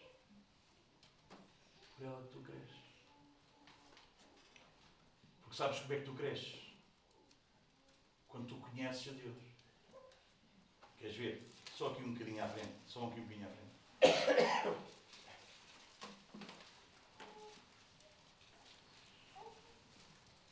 Na segunda carta de Pedro.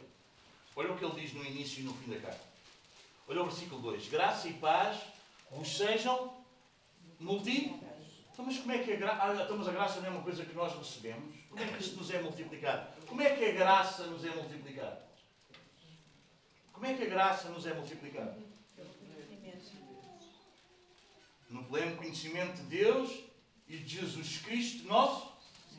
Agora, olha, agora olha, olha o último versículo da segunda carta de Pedro. Capítulo 3, versículo 18. Estás lá? Antes, crescei na graça e no conhecimento de nosso Senhor e Salvador Jesus Cristo. A Ele a glória, tanto agora como no dia eterno. Amém? O que é que diz no versículo 13, o primeiro que nós lemos? Queres ler o versículo 13 do capítulo 1 da primeira carta que nós lemos? O que é que diz? Por isso, cingindo o vosso entendimento, sede sóbrios e esperai inteiramente na graça que vos está sendo trazida ou revelada na revelação Jesus Cristo. Então nós precisamos de crescer na graça, de crescer. E como é que nós crescemos? No conhecido. Quando nós conhecemos. Quando nós conhecemos. Quando aqui diz uh, esperai inteiramente, sabe o que é? Esperai inteiramente na graça. Em João, em João, deixa-me ver aqui. Em João capítulo 1, versículo 16, quem quer ler rapidamente? João 1, 16.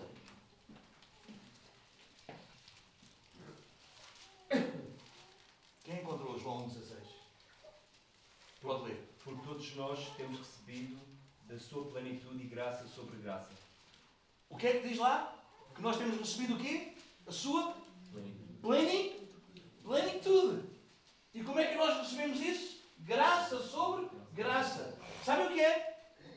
Já vocês já viram, quem gosta de ver o mar? O oceano. Lindo, não é? Depois vêm as ondas. Vem uma onda e depois vem outra onda. Esta, esta, no original, é esta a imagem. Graça sobre graça é. Nós hoje vem uma onda de graça, alcança-nos, e amanhã vem mais uma onda de graça, e à tarde mais. É uma onda que nunca mais acaba. É graça sobre graça. Esperai inteiramente na graça. Vocês entendem? É graça sobre graça, graça sobre graça, graça sobre graça, favor de Deus sobre favor de Deus. Como é que tens conhecimento do favor de Deus? Como é que tens conhecimento da, da, daquilo que, que Jesus alcançou para ti gratuitamente e tu tens que pagar? É quando tu conheces as Escrituras. Amém? E vem, e vem sobre ti graça sobre graça e graça sobre graça. E tu ouves esta palavra e mais graça, e depois ouves outra palavra mais graça, e mais graça, e mais graça, e mais graça. E é graça sobre graça. Esperai inteiramente na graça. É um oceano. É ondas de graça. Ele nos deu da sua plenitude. Vocês entendem? Amém. Amém, mano. Essa é a maneira de nós crescermos. Essa é a maneira de nós crescermos. Se é que temos a experiência de que o Senhor é bom. Quatro, chegando-vos para Ele. Tu chegas a Ele ou foges dele? Como é que é a tua vida? Como é que é a tua vida, irmão? Como é que é a tua vida? Tu foges ou chegas? Chegando-vos para Ele, a pedra que vive. Rejeitada, sim, sim, Ele é rejeitado por alguns. Sim, claro que sim. Pelos homens. Mas para com Deus, eleita e preciosa. Jesus para ti é precioso? Esta palavra para ti é preciosa? É preciosa? Sabes como é que tu mostras a mim que a palavra é preciosa? Quando tu lhe obedeces.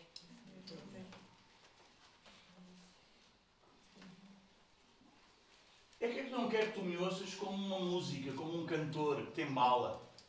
Ah, sim, Domingos, oh Senhor, a tua palavra é tão preciosa para mim.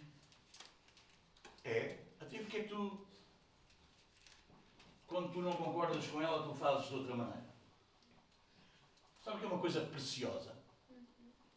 É uma coisa que tem valor. Que tem valor. Amém, irmãos? Mas para com Deus eleita e preciosa. Também, cá está, somos metidos sempre no. Também vós mesmos. Ah, não é só. Também vós mesmos. Como pedras que vivem, sois edificados casa espiritual para ser de sacerdócio santo, a fim de oferecer-te sacrifícios espirituais agradáveis a Deus, por intermédio de Jesus Cristo. Queres uma boa notícia? Quando tu desejas ardentemente, como um bebê deseja, quando tu desejas ardentemente a palavra. Amém? Sabes? Tu és precioso para Deus. Assim como Cristo. Tu és rejeitado pelos homens, sim. Até por alguns que eram teus amigos. Sabe, já reparaste que há gente que era muito teu amigo se tu não fosses tanto da palavra? Tu não fosses tanto da palavra, tu tinhas mais amigos. Eu, eu tenho gente que quando eu era menos da palavra era mais meu amigo que é hoje.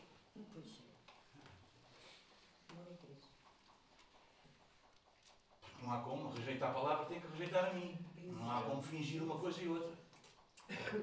Amém? Mas, mas para Deus, Cristo foi rejeitado também por alguns. Mas para Deus ele é precioso, ele é pedra preciosa. E, e, e o apóstolo Pedro vai dizer, também não, ele não percebia isso. Não é? foi por isso que ele negou Jesus, foi por isso que ele queria voltar para a pesca. Houve alturas na vida dele que ele não percebeu isso. Mas o Senhor lhe foi dando. Como a nós também. E eu espero que desta manhã o Senhor te ajude com esta palavra. Amém? Para quem é que tu queres ser precioso? Para a tua mãe, para o teu pai, para o teu filho, para a tua filha, para o teu vizinho, para o teu marido, para a tua mulher. Para quem é que tu queres ser precioso? É para que é, é fixe seres precioso para Deus. Que é que tu queres ouvir quando lá chegares? Que roupa é essa? Não pertences aqui. Ou tu queres ouvir o quê? Bendito. Hã? Sobre o pouco foste fiel. Sobre muito te colocarei. O que é que tu queres ouvir? O que é que tu queres ouvir? Por isso, está na Escritura: Eis que ponho em Sião uma pedra angular, eleita e preciosa, e quem nela crer não será de modo algum envergonhado, ou confundido, ou destruído. Isto é uma palavra que está em Isaías 28. Mas agora não vão lá, mas depois vocês leiam em casa, escrevam e leiam em casa. Uma passagem interessantíssima, muito fixe. Ao ponto, ao ponto de dizer o seguinte: ao ponto de dizer o seguinte o, o, o, semeador, o lavrador, quando, quando vai semear, ele não, ele não passa a vida a lavar a terra. Ele lava a terra um certo tempo, lança a semente e depois fica descansado. Ele não está sempre a fazer a mesma coisa. Vocês entendem? E Deus está a dizer: Eu também sou assim. Eu já dei as leis. Ele sabe quando é que tem que lavrar, ele sabe quando é que tem que semear e diz que assim Deus o instrui. Mas Deus não está a dizer: Olha, agora manda a semente. Olha, agora Deus não fala comigo hoje. Não, Deus já falou. Não sei se estou assim claro. Há gente que acha que tem que ouvir Deus todos os dias. Não, Ele já falou. Ele já falou. Se tu leres a Bíblia, Deus fala contigo todos os dias. Deus já falou. É ele dá um exemplo de quê? Do agricultor. O agricultor não tem que ouvir Deus. Olha, vá, lavra agora a terra. Olha, agora semeia. Olha, não, não tem que estar sempre a ouvir. Deus já falou. No outono é, é disto. Vocês entendem? E diz que foi Deus que o instruiu. Então, mas Deus não está sempre ali na retórica. Jesus é a pedra, Deus já falou. Isto está lá em Isaías, este, este texto que vocês depois vão lá ler em Isaías 28, vocês podem ler. Hã? Deus não está sempre a falar, Jesus, a gente já sabe como é que é. Amém?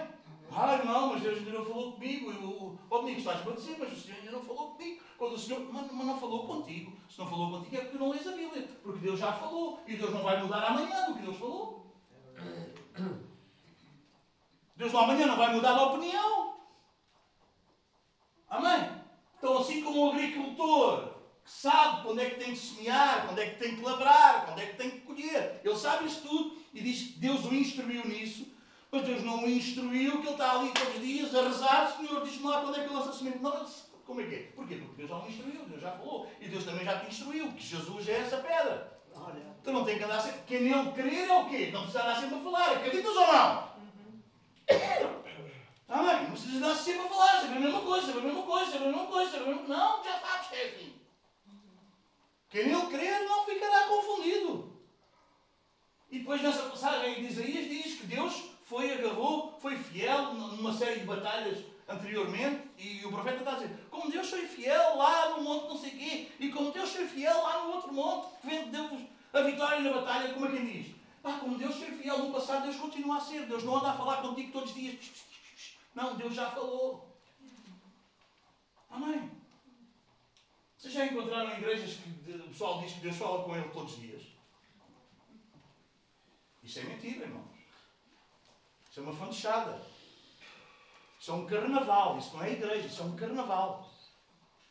Vocês entendem? Geralmente essa gente não percebe nada do que está aqui. Fala tudo menos o que está aqui. Usa isto. Mas não fala o que isto quer dizer. Para vós outros, versículo 7, portanto, os credos, ela é preciosa. Mas para os descrentes, a pedra que os construtores rejeitaram, essa veio a ser a principal pedra angular. E pedra de tropeço e rocha de ofensa. Há gente que esta palavra é um tropeço. Era tão bom que a Bíblia não dissesse isto. Eu não queria mesmo que a Bíblia dissesse isto. Vocês não conhecem pessoas assim? Cuidado, irmão. Cuidado se tu não estás a querer que Deus diga o que Deus quer dizer. E não me dizes que és de Deus. A gente precisa de se arrepender. Precisamos dizer, Senhor, tem misericórdia de mim, ajuda-me. Ajuda-me, Senhor. Pedra de tropeço. Pedra de escândalo. Há gente que se escandaliza com a Bíblia. A Bíblia diz para fazer certas coisas e as pessoas ficam escandalizadas. Ah, eu não, não vou fazer isso. Cuidado, irmão. Cuidado. Jesus é uma pedra de tropeço para ti. Olha, para Deus ele é uma pedra preciosa. Eu não me interessa quantos dizem que é assim. Eu interessa-me o que é que a Bíblia diz que é. Ah, mas os outros, eu não quero saber dos outros. Eu quero saber da Bíblia. Quero lá saber se os outros dizem. Eu não quero saber o que é que os outros dizem, eu quero saber o que é que a Bíblia diz.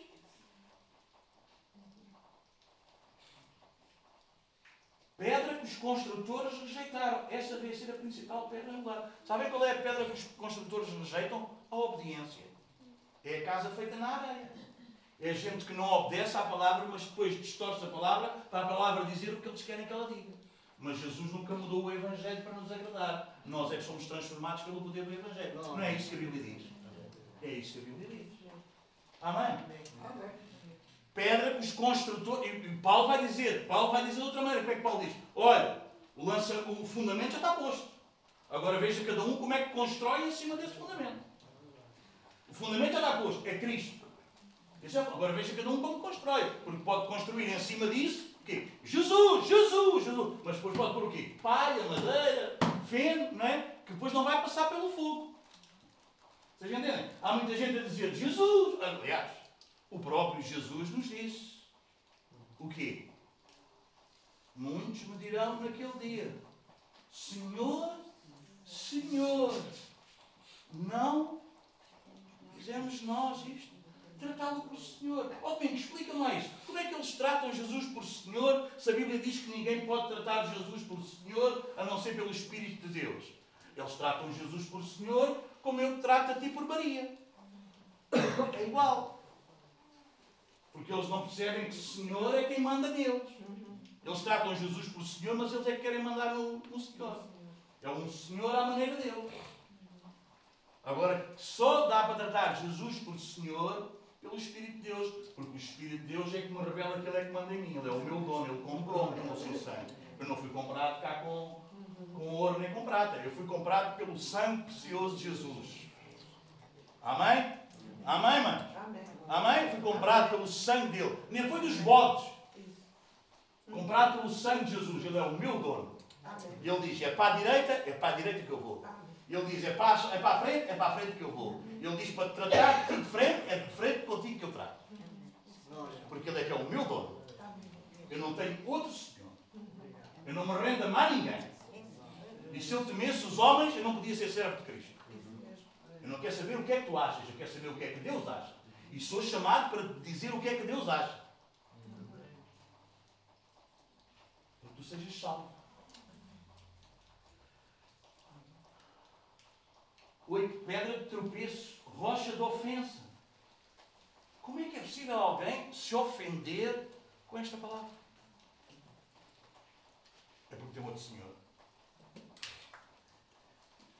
Tem outro Senhor. Não, não é? Tem outro Senhor. Estão ofendes com esta palavra. Ah, ah, a Bíblia diz, mas eu. Não, não. Bíblia diz, mas não. Bíblia diz, mas não. Pronto, ok. São estes os que tropeçam aonde? Ah, tropeçam na palavra. Ah, não é em mim. É na palavra. É na palavra. Como é, que, como é que eles nos mostram que tropeçam na palavra? Está a seguir, está a seguir. É aqui? É bem, vocês não precisavam de pregador, porquê é que vocês não leem a Bíblia? Porque é só ler, já repararam que é só ler? Hã? É só ler, era preciso pregador. Quase, hã? Que fantástico. Tropeçam na palavra sendo desobedientes. Porquê? Porque foi para isso que eles foram destinados.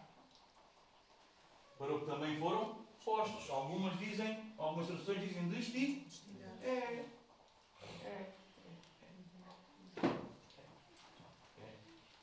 Porque a obediência, como eu vos tenho dito, é para filhos.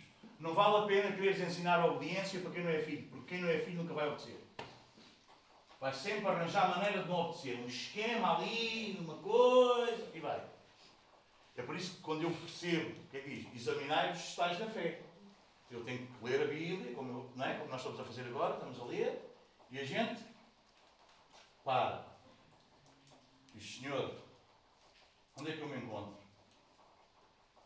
De que lado é que eu estou? Só há dois lados. De que lado é que eu estou, Senhor? E se tu perceberes que estás no lado dos desobedientes, talvez Deus está a falar hoje contigo para tu te arrependeres. E vires para o lado dos obedientes com tudo o que isso implica. Mas tens que ir para o lado dos obedientes. Se tu permaneces no lado dos desobedientes, toma cuidado. Hebreus diz que o quê? Que aqueles que resistem, isso chama-se depois o quê? Após fantasia. Eles perderam-se. E um dia, por muito que chorem, porque eles tornaram a crucificar a. Tu ouves uma vez, ouves duas vezes, ficas com a tua consciência o quê? Cauterizada. Não é? Tu no início, quando tu foste salvo e pecaste, assim, só um bocadinho, tu ficaste aflito. Ai meu Deus, ai, ai, ai, ai. Agora já não. Agora já vai andando, já entrega. Ah, depois eu peço perdão ao Senhor. Senhor, perdoa. Depois tu achas porque choras muito e Deus perdoa. A gente sabia disso. Há gente que acha porque chora muito Deus perdoa. Aquela birra de miúdo, sabe o quê? Miúdo, aquela birra de miúdo. Se eu chorar muito, se calhar a minha mãe vai fazer a vontade. A gente também acha que depois chora muito, faz a porcaria, não, não obedece, mas depois chora muito e acha que Deus fica ali todo, pois é, tadinho, olha. Não, Deus conhece o teu coração. Mais do que as tuas lágrimas, Deus conhece o teu coração. Tá, os olhos de Deus não são como os meus. Os olhos de Deus vão lá mesmo, mesmo, mesmo lá, mesmo, mesmo, mesmo, mesmo. Ver o que é que é e o que não é. É com esse que tu tens que prestar contas. Eu espero que tu e que todos nós pertencemos a, pertençamos a este grupo. O novo. Vós, porém, sois raça eleita. Hum? Não são família eleita. Não são nação eleita. Não é? Porque os arminianos acham que o capítulo 9 de Romanos era para salvar a nação. Quando o próprio Paulo, a escrever Romanos 9, diz que da nação de Israel há uns que são e outros não. Eu não sei como é que eles veem isso, mas eles lá veem. Eles conseguem ver coisas que não se. Mas eles veem. Pronto. Nós somos uma raça eleita. Somos a raça dos eleitos. Louvado seja Deus. E isso não nos torna orgulhosos, isto deixa-nos muito humildes, porque a gente sabe muito bem que não merecíamos nada. Depravação total. Nem a Ele nós conseguíamos escolher. Raça eleita. Sacerdócio. Amém? Lutero pega aqui e descasca mesmo na Igreja Católica à força toda. Porque eles achavam que sacerdotes era só o clero. Vocês entendem? Aquela elite, uau! E vem Lutero e diz: não, Pum, pum, pum, pum, pum, pum. Não. Sacerdotes são todos. Ele vem defender o sacerdócio dos santos. Tu não precisas de nenhum intermediário entre tu e Deus. Tu não precisas de ir confessar ao padre para depois seres violado. Tu não precisas de confessar a um professor. Não precisas nada disso. Acabou! Acabou! Sacerdócio santo. E o sacerdote, tu és um sacerdote. Tu tens acesso a Deus. Tu não precisas de um lugar, tu não precisas de alguém, tu podes falar com Deus. Ah, então não precisas de um lugar, não precisas ir à igreja. Não. Cá está a caldeirada. Cá está a caldeirada de tu dizeres o que a Bíblia não diz. E o problema dos arminianos é que dizem o que a Bíblia não diz, mas não há problema, porque a Bíblia não diz o contrário e eles vivem como a Bíblia não diz, eles estão acham que também podem fazer. Não! Não! Não deixem de congregar como é costume de alguns. Ainda mais agora, se aproxima o. E deixar de congregar não é só aparecer na igreja. É estar em comunhão com a igreja, não é estar na igreja e em pecado, fazer porcaria. Aliás, hoje eu espero que ninguém tome a ceia, está em pecado. A não ser que se arrependa hoje, de maneira a que esse pecado acabe.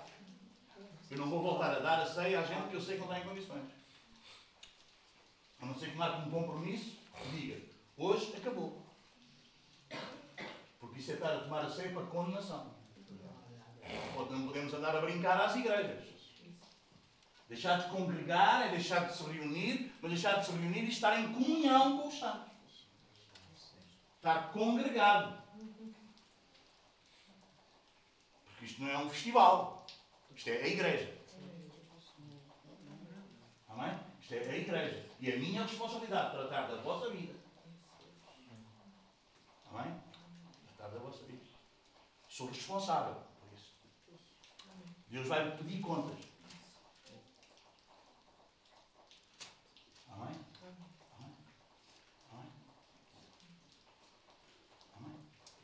1 Timóteo.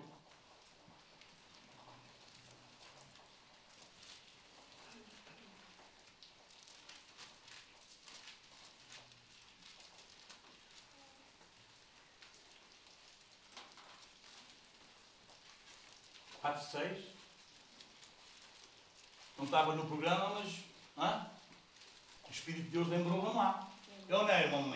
Hã? A gente também se move com o Espírito, ou não? Não estava ali no esquema, mas a gente vai. 1 Timóteo 4, estás? Versículo 6. Lê lá comigo. E se não me vires fazer isto, ajuda-me eu a fazer. Eu, comi, eu cometi um grande lapso no, no domingo passado no, no, na, na terça-feira na, na terça passada, quando nós fizemos o aniversário.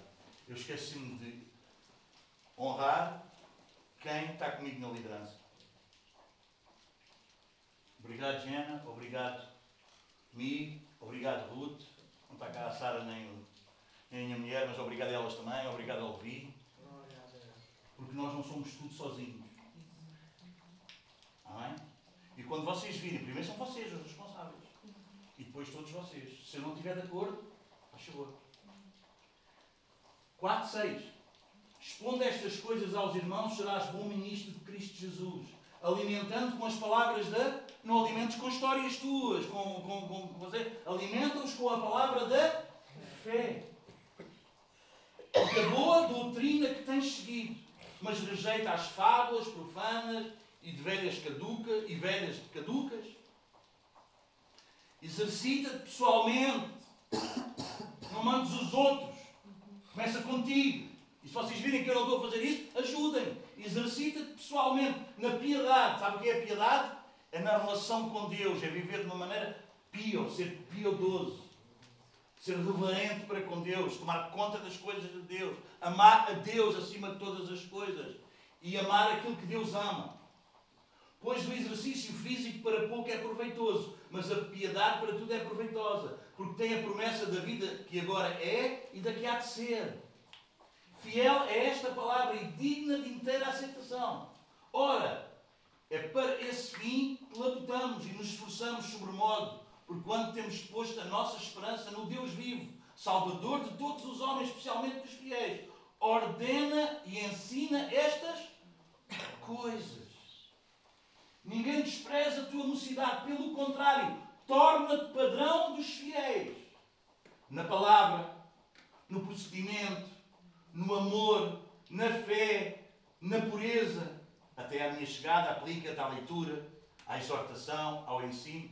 Não te faças negligente para com o dom que há em ti, o qual te foi concedido mediante profecia, com a imposição das mãos do presbitério. Medita estas coisas e nelas seja diligente, para que o teu progresso a todos seja. Amém? Amém, mano? Amém? Timóteo era o pastor da igreja. Ele diz que ele devia ser o padrão dos fiéis, mas também devia, diz que também devia ser notório para a igreja o progresso dele, o crescimento dele. Ele não ser a mesma coisa que era. Que a igreja reconhecia que ele estava a progredir, que ele estava a crescer. Amém? Diz que tens de ser o padrão, o exemplo, os outros devem seguir o exemplo, mas os outros também devem seguir o teu exemplo, mas os outros também devem haver progresso em ti. Não estagnaste. Tem cuidado de ti mesmo e da doutrina. Continua nestes deveres, porque fazendo assim salvarás tanto a ti mesmo como aos teus ouvintes. Aleluia. Aleluia. Sabes, sabes como é que eu lavo a minha mente? Sabes como é que eu cinjo a minha mente? Rafa, é assim. Eu leio todos os dias o que é que o pastor tem que ser. Eu leio todos os dias o que é que o servo de Deus tem que ser. Que é para eu me lembrar o que é que eu tenho que ser. O que é que eu preciso ser. E sabes uma coisa? O que a Bíblia diz que tu tens que ser e que eu tenho que ser, Deus ajuda-nos a ser. Mas como é que acontece esse processo de crescimento, de progredir? Como é que progredimos? Deus deu-nos um coração que agora pende para aí, temos esse desejo, e Deus deu-nos a Sua palavra para alimentar a nossa mente. E o nosso coração só pode desejar o que conhece. Nós desejamos Deus sim, mas como? Como está escrito. E nós vamos progredindo e crescendo. Alguém está a entender? Alguém está a entender? Não é difícil, pô, não, manos? Não é difícil. Amém? É assim que nós progredimos e crescemos. Louvado seja Deus. Aleluia. Vós, porém, sois raça eleita, sacerdócio real, nação santa. Povo de propriedade exclusiva de Deus. Deus é o teu proprietário exclusivo. Tu não és de mais ninguém. Ah, não, mas a Bíblia diz que a Bíblia diz que eh, eu tenho que ser do meu marido e o meu marido tem que ser meu. Se o teu marido for como a Bíblia diz, ou se a tua mulher for como a Bíblia diz. Porque antes de seres do teu marido ou da tua mulher, és do Senhor. Nós somos de propriedade exclusiva de Deus. Filhos, obedecei aos vossos pais. Sim, se o pai for, porque antes mais vale obedecer a Deus do que ao homem. Amém? A submissão, por exemplo, da mulher ou dos filhos é submissão. É quando o outro está em missão, está cumprindo a missão que tem. É quando o outro quer salvar. A Bíblia não, não diz que nós somos autoritários. A Bíblia diz que nós temos autoridade.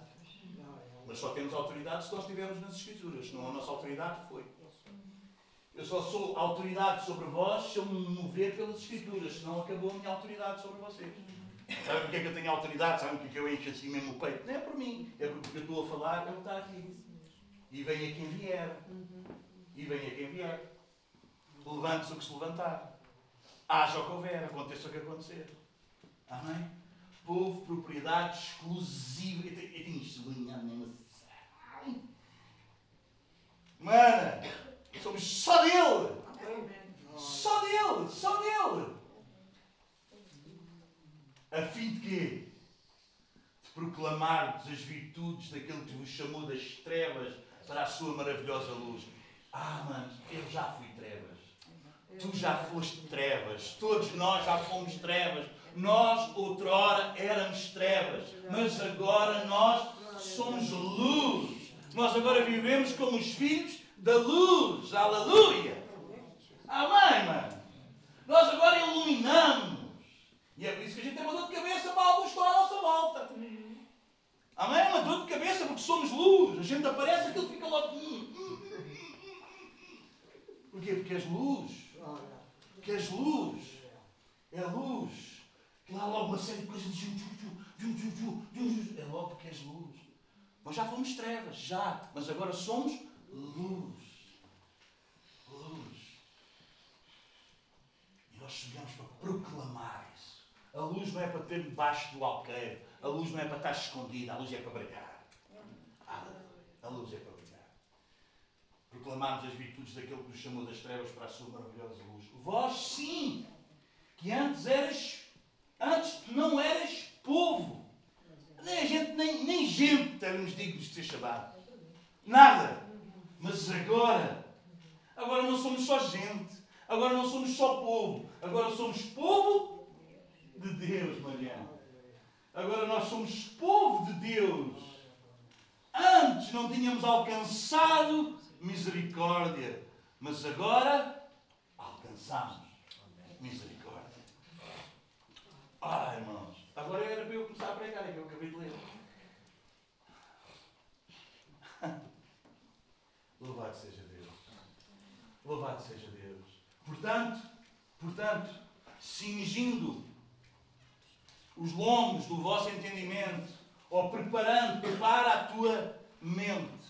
Lembra-te, embora andemos na carne, nós não lutamos segundo a carne. As nossas armas são poderosas em Deus para destruir fortalezas, sofismas, tudo o que se levanta contra o conhecimento de Deus e levando a nossa mente cativa, obediente à pessoa bendita de Cristo Jesus.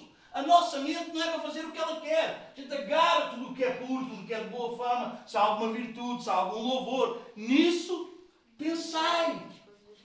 No que é que tu pensas? O que é que tu sonhas? O que é que tu sonhas? Ah, irmãos, estou bom. Quando nós somos transformados e quando aquilo que nós sonhamos acordados é ser santos, aquilo que nós sonhamos é não ofender a Deus, aquilo, o, a tentação passa a ter um tamanhinho tão. porque a gente não quer desagradar a Deus. A gente quer amar a Deus, a gente quer servi-lo, a gente quer agradar, a gente quer fazer sacrifícios de louvor para Ele. Amém! E a gente sonha em ser santos. Amém! Amém! Tu vais no teu carro, tu vais no. estás a sonhar, estás a sonhar em ser santo. Estás a pensar, ah, Senhor, se chegasse agora, uh, eu ia-me embora contigo. Aleluia. Aleluia.